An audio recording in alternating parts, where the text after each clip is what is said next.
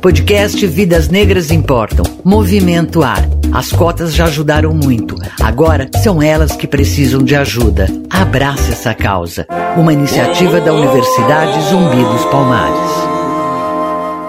Neste episódio, o ex-ministro da Educação Cristóvão Buarque, professor emérito da Universidade de Brasília e embaixador do Movimento Ar, fala sobre os mitos que envolvem a política de cotas. Professor, quais são os principais mitos e fakes sobre as cotas raciais que causam tanta polêmica sobre o assunto? São duas coisas, dando argumentos contra as cotas. Primeiro, achar que é um privilégio do jovem negro que vai entrar na universidade graças à cota. Isso é um equívoco. O jovem negro está sendo usado pelo Brasil para que nós consigamos fazer uma mudança fundamental no nosso país. Nós queremos através das cotas, conseguir mudar a cor da cara da elite brasileira, que tem a cor branca e o povo é diverso. Médicos, engenheiros, advogados, profissionais liberais, pessoas de destaque no mundo acadêmico, de cor negra. Então, não é um privilégio. Ao contrário, esse jovem está prestando um serviço. Segundo, é o fato de que muitas pessoas que não são negras têm medo de perder a vaga para os filhos, ou os próprios filhos, que já são adultos, terem medo de perder a vaga para um outro.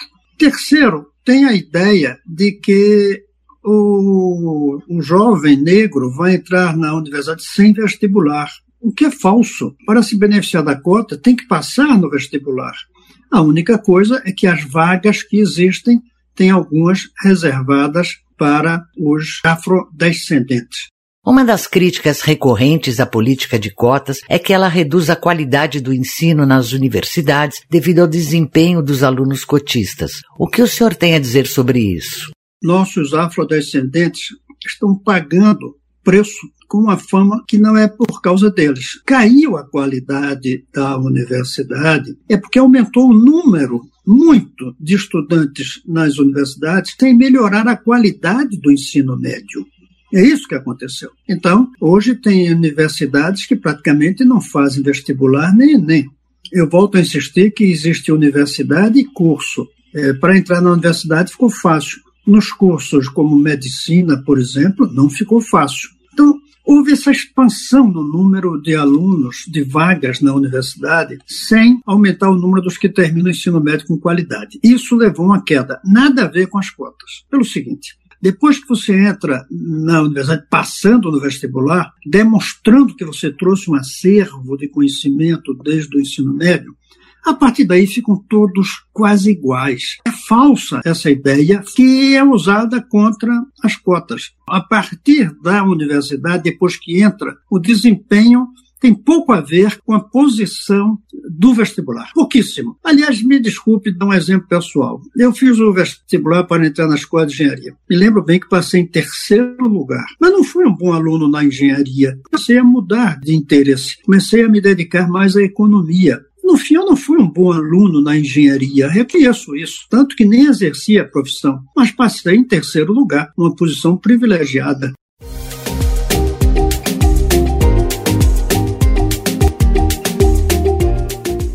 Embora o racismo nos Estados Unidos ainda seja um grave problema social, as cotas raciais existem há mais de 35 anos. O senhor morou naquele país por algum tempo. Na sua avaliação, qual o principal legado dessa medida para a sociedade norte-americana? O principal legado é que hoje já há uma elite profissional liberais negra no mundo intelectual. O racismo não vai ser solucionado com as cotas, porque as cotas vão beneficiar um número muito pequeno porque são aqueles que entram na universidade, que já é um número reduzido e nunca vai ser um número muito grande. O racismo começa é no ensino primário. Se nós quisermos erradicar o racismo, e queremos, temos que fazer com que a escola de base seja a mesma qualidade para ricos e pobres. Quando for a mesma para ricos e pobres, será a mesma para brancos e negros, porque ninguém proíbe a entrada de negros na escola de base. Quem proíbe entrar negro na escola de base é a regra financeira, porque as escolas de máxima qualidade são caras. Se nós tivermos um sistema único de educação pública, com máxima qualidade e todos estudando nelas, aí nós vamos começar sim a dar o salto para quebrar o preconceito racial e o racismo. É aí que está o racismo estrutural. É na educação de base. Essa que tem que ser igual. Nos Estados Unidos, apesar de que a desigualdade na educação de base é muito menor que a nossa, mas ainda é uma desigualdade abismal, dependendo do bairro. E como os brancos moram perto de brancos e negros perto de negros, por serem pobres ou ricos, a escola é muito desigual de um lugar para outro. A sociedade conseguiu ter uma elite que já tem negros dentro dela, mas ainda não conseguiu quebrar o racismo porque não tem igualdade na educação de base. É aí, nessa trincheira da escravidão, se constrói o preconceito e do preconceito o racismo. É a escola de base, igual para todos, que vai quebrar o racismo.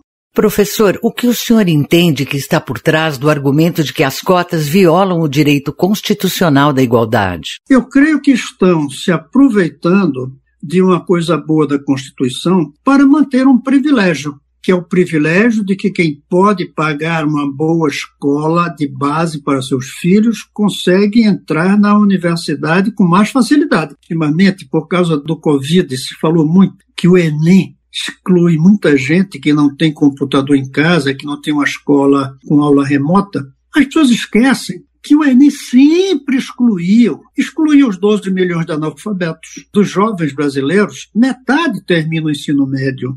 Então, metade está excluído do Enem, do vestibular, não tem direito de fazer vestibular. Desses que terminam o ensino médio, no máximo a metade terminaram o ensino médio com razoável qualidade. Então, eliminar mais metade dos 50%. Ninguém lembra que esses foram excluídos. Ou seja, quem entra na universidade está se beneficiando de uma cota. Cota adquirida ao longo da boa educação de base a que teve direito. E, em geral, é o direito comprado no Brasil. Salvo aqui e ali um que conseguiu entrar numa escola federal. Mas os que criticam a cota para negros esquecem que seus filhos se beneficiaram da cota lá no começo, no jardim da infância. Então, no fundo, é a defesa de um privilégio, o privilégio de ter tido uma boa educação de base e, com isso, ter adquirido o talento para passar no vestibular. O Brasil precisa sair dessa vergonha internacional de não ter embaixadores negros, de não terem quase médicos negros. Agora que começa a ter, e em parte pelas cotas. Mas as cotas não deixam de ser também um privilégio, na medida em que esses meninos que entram pelas cotas não passariam no vestibular, se não tivessem tido uma boa educação de base. Você acabou de ouvir o podcast Vidas Negras Importam. Apresentação Cintia May. Movimento Ar. Cota Sim.